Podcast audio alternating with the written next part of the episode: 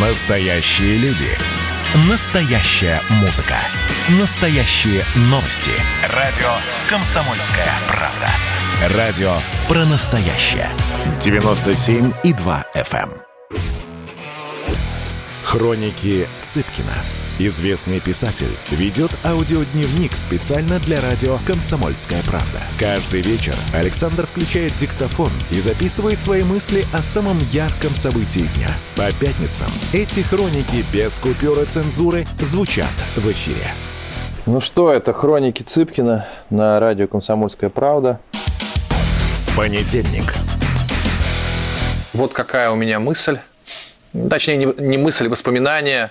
Навеяно темы, кстати, моего предыдущего выпуска. Там э, некоторое внимание я уделил алкоголю, его как положительным, так и отрицательным моментом влияния наш, на нашу жизнь. И вот сидя в Сапсане, сегодня вспомнил замечательную такую историю, очень показательную. С одной стороны смешную, а с другой, ну, практически трагическую. Э, Я помню, сел в поезд, и напротив меня оказался мужчина.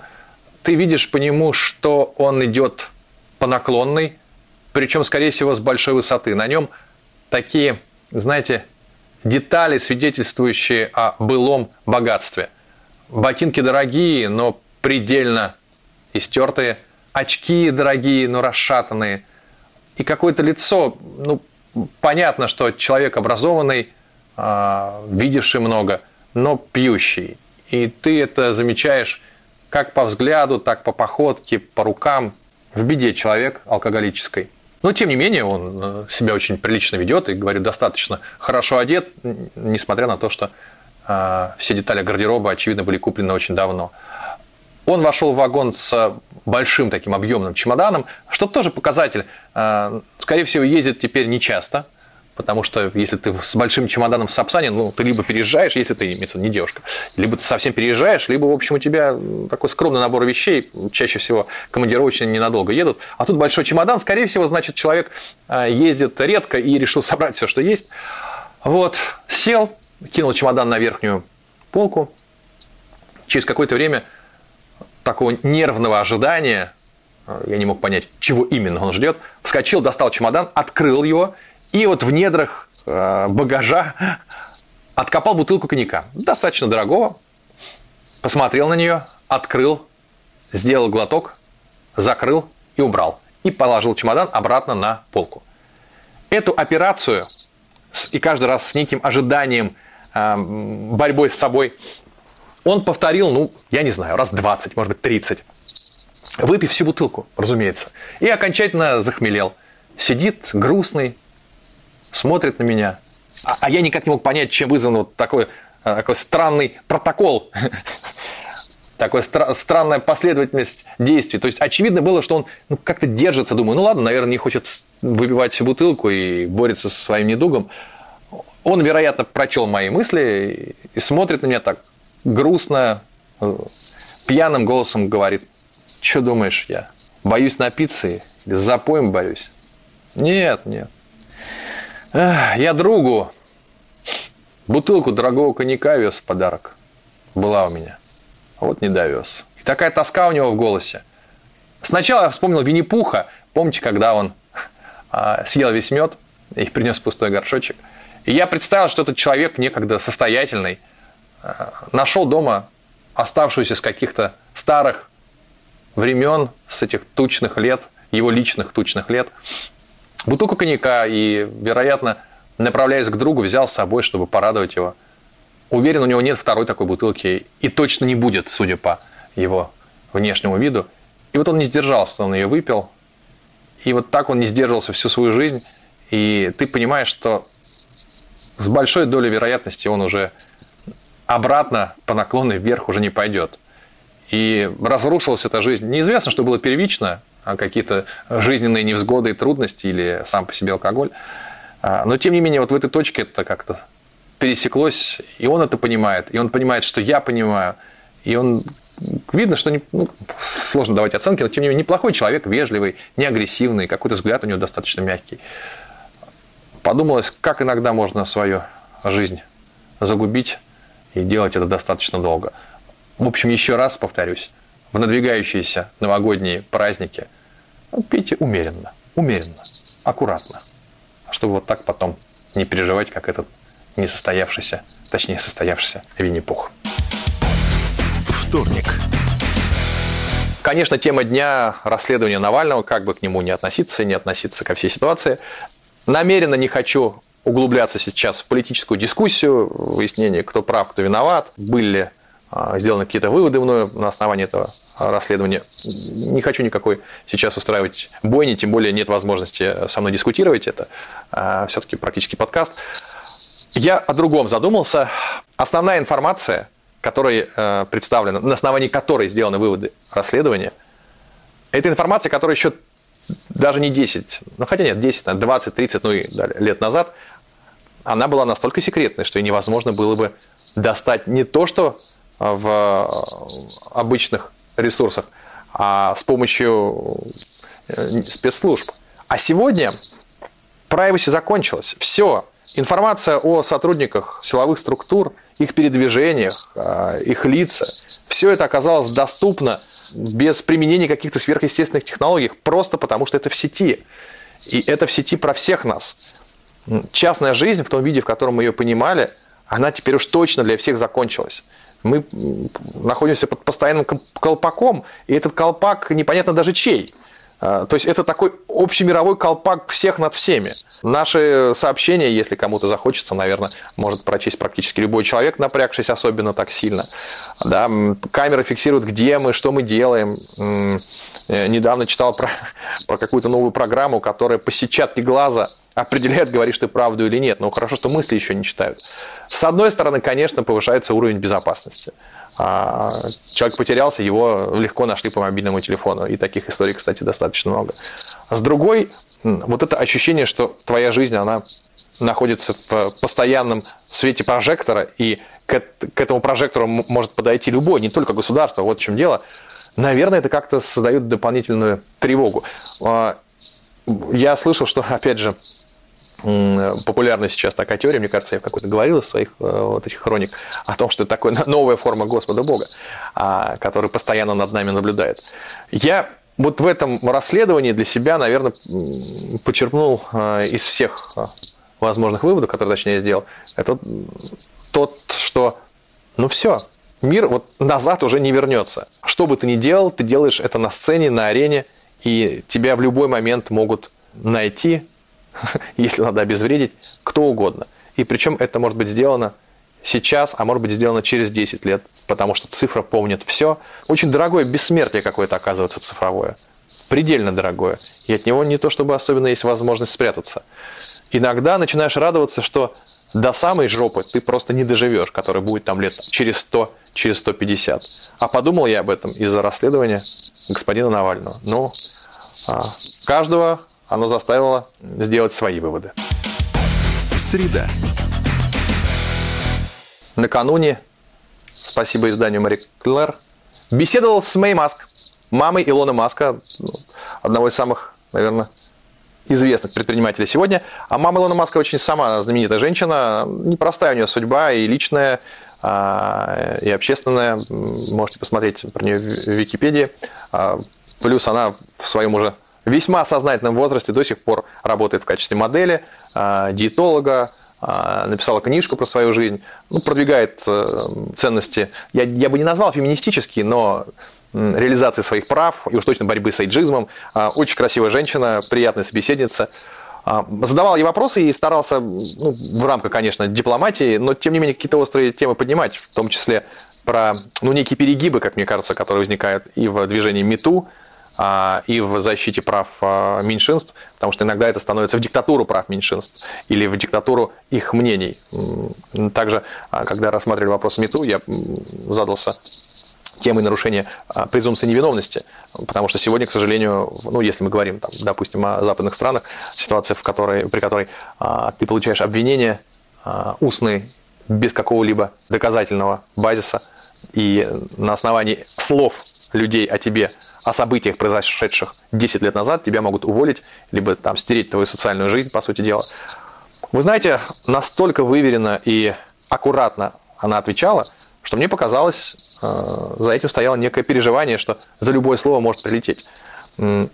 еще раз утвердился в мысли, что как это ни странно, получается, сегодня в России мы чуть более свободны в своих высказываниях, а, чем э, в странах, о которых я говорил. А, и тот факт, что она сказала, да, в МИТУ бывают перегибы, это лишь подтвердило мои опасения, что прежде всего в защите прав тех, кого ущемляли долгие десятилетия и столетия, что, безусловно, абсолютно правильно и нужно.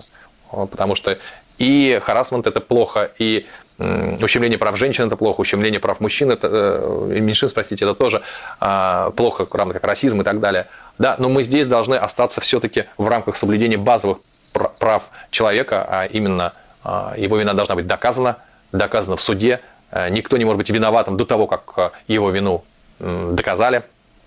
И таких а, ошибок нужно избежать, когда эта волна дойдет неизбежно до нашего общества, которое далеко от совершенства, которое, безусловно, требует коррекции, и, безусловно, а, процессы, которые сейчас проходят в Америке, не полезны для развития нашей цивилизации, и мы к ним, конечно же, постепенно присоединяемся, но важно избежать ошибок. И вот, э, э, как мне кажется, как раз презумпция невиновности во всех ее проявлениях должна всегда оставаться основной мотивацией для любых перемен. Хроники Цыпкина. Известный писатель ведет аудиодневник специально для радио «Комсомольская правда». Каждый вечер Александр включает диктофон и записывает свои мысли о самом ярком событии дня. По пятницам эти хроники без купюра цензуры звучат в эфире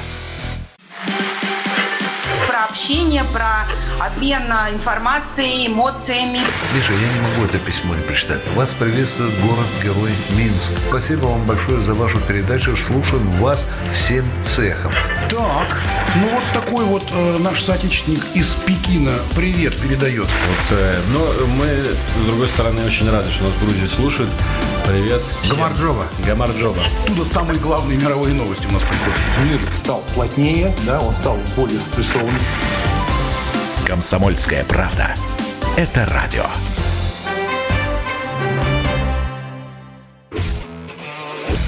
Хроники Цыпкина. Известный писатель ведет аудиодневник специально для радио «Комсомольская правда». Каждый вечер Александр включает диктофон и записывает свои мысли о самом ярком событии дня. По пятницам эти хроники без купюра цензуры звучат в эфире. Ну что, это хроники Цыпкина на радио «Комсомольская правда». Четверг. Ну слушайте, а что 17 декабря обсуждать как не обращение президента – да и, честно говоря, обсуждать-то нечего, потому что слишком много тем было затронуто. Я коротко вообще уложусь в минуту, в две. Как это... Да нет, не то чтобы как-то не странно, нет, как раз не удивлен этому, но тем не менее сегодня политический деятель высокого уровня обязан обладать навыками стендапера. Потому что в мир уходят мемы – сколько не задавали э, Владимиру Владимировичу вопросов, а пишет пресса про какие-то забавные, смешные ответы, яркие, харизматичные, афористичные. И не всегда это ответы на самые серьезные с точки зрения интересов государства или интереса людей вопросы. То есть эм, людям интереснее читать а, сам литературный вариант ответа, нежели обращать внимание на содержание. Надо сказать, что Владимир Владимирович блестяще владеет э, этим искусством. А, ответы есть у него, если, которые можно сразу а, записывать в какую-нибудь книжку афоризмов, а, и потом они не будут даже как-то привязаны к текущей ситуации, а просто останутся как э, такие яркие фразы. И э, сегодня, получается, политик – уже чуть больше, чем раньше, если не чуть больше, а гораздо больше, чем раньше, становится шоуменом. Потому что и люди перестали в той степени, которая раньше обращать внимание на содержание, а больше на форму. У нас мы привыкли э, в течение дня получить огромное количество вот этих веселых картинок с, опять же, с мемами, с фразами смешными. Дальше вечером смотреть какой-нибудь смешной сериал или смешную программу. Мы все время веселимся. И э, если политический деятель или руководитель компании, неважно, или мэр города, или губернатор, он в своем обращении к людям не использует те же самые инструменты некого их развлечения и созданием такой веселой атмосферы, то его просто переключат. переключат. Какую бы важную тему он ни затрагивал. А уже все привыкли вот к этому постоянно идущему потоку анекдотической информации. А, и если удается политический контекст каким-то образом представить именно вот в таком формате, то все это выступление запоминают как удачное. И более того, а, можно свои идеи а, продвинуть даже в какой-то проигрышной ситуации. Конечно, все теперь будут помнить про белого пушистого или про ответ Сергея Шнурова.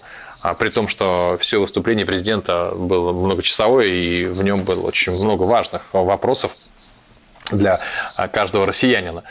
Но чем веселее был ответ, чем продуманнее, ярче и неординарнее, тем больше внимания ему. Вот так мы и постепенно перейдем к ситуации, когда смешается политика и комеди клаб. Не знаю, хорошо это или плохо, но тем не менее а, это происходит. Зато улыбаемся чаще. А прямая линия была, надо сказать, проведена классно. Есть еще, так сказать, порох. Угу. Есть. Пятница. Сегодня посвящу эти 3-4 минуты очень хорошему проекту. Проекту фонда Хабенского. Фонд, который занимается и помогает детям, а, у которых опухоли головного мозга, бороться с этим заболеванием, побеждать.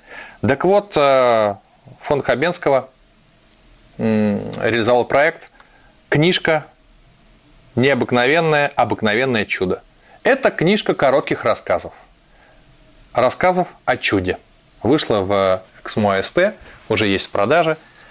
Кто написал рассказы для этой книжки? Я сначала о главных авторах. Это дети, которые как раз и сейчас стараются победить опухоль.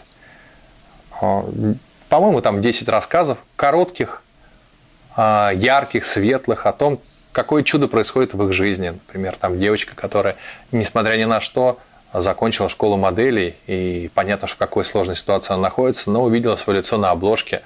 А, эта книжка не вызовет у вас признаков депрессии или отчаяния. Нет, все истории светлые, замечательные.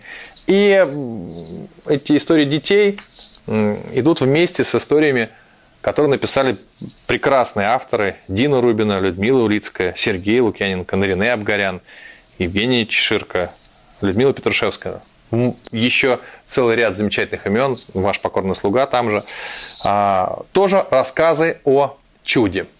Собрать такой, выражаясь киноязыком, каст в одной книге задача очень сложная, но, как вы понимаете, если за дело берется художественный руководитель этого проекта Константин Юрьевич Хабенский, то получается все успешно. Эта книга э, не только замечательный антидепрессант, это еще и, конечно, антология современной российской прозы. Прочесть ее, и можно, в общем, читать лекцию о том, что сегодня у нас происходит в российской прозе. А, столько авторов в одном месте сразу же. Вы увидите эту книжку, узнаете ее, а, такая синяя обложка, необыкновенное обыкновенное чудо. Разумеется, часть денег э, с продажи уходит в фонд, э, работали все на волонтерской основе. Вот. И мне кажется, замечательный новогодний подарок. Книжка – лучший подарок, вот что могу сказать. А дети, которые борются, они герои, и они заставляют всех нас совершенно по-другому смотреть на какие-то мелкие проблемы, которые есть в наших жизнях. А, так что с Новым годом! Поздравьте замечательной книжкой фонда Хабенского. Спасибо. Ну все. Вот и все на пятницу. Саундтрек недели. Трек этой недели пусть будет Моби Сандей, потому что я послушал новый альбом этого замечательного музыканта, но там треки такие а, созданы для ночных клубов без слов, ну, по крайней мере, из того, что я еще успел послушать. Поэтому а, не совсем, наверное, подходит э, для моего дневника. Это альбом All Visible Objects. Поэтому трек, который я рекомендую к прослушиванию, пусть он будет старый, проверенный, но моби Sunday.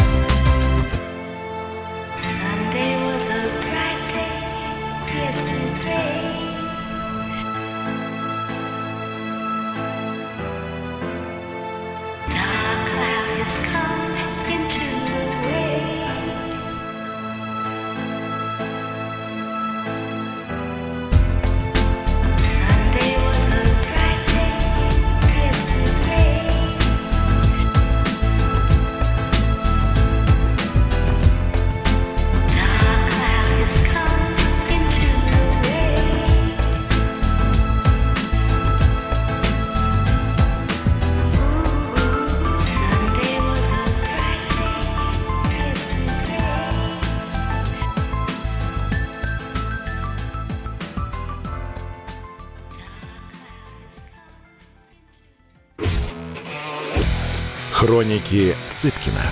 Известный писатель ведет аудиодневник специально для радио «Комсомольская правда». Каждый вечер Александр включает диктофон и записывает свои мысли о самом ярком событии дня. По пятницам эти хроники без купюра цензуры звучат в эфире.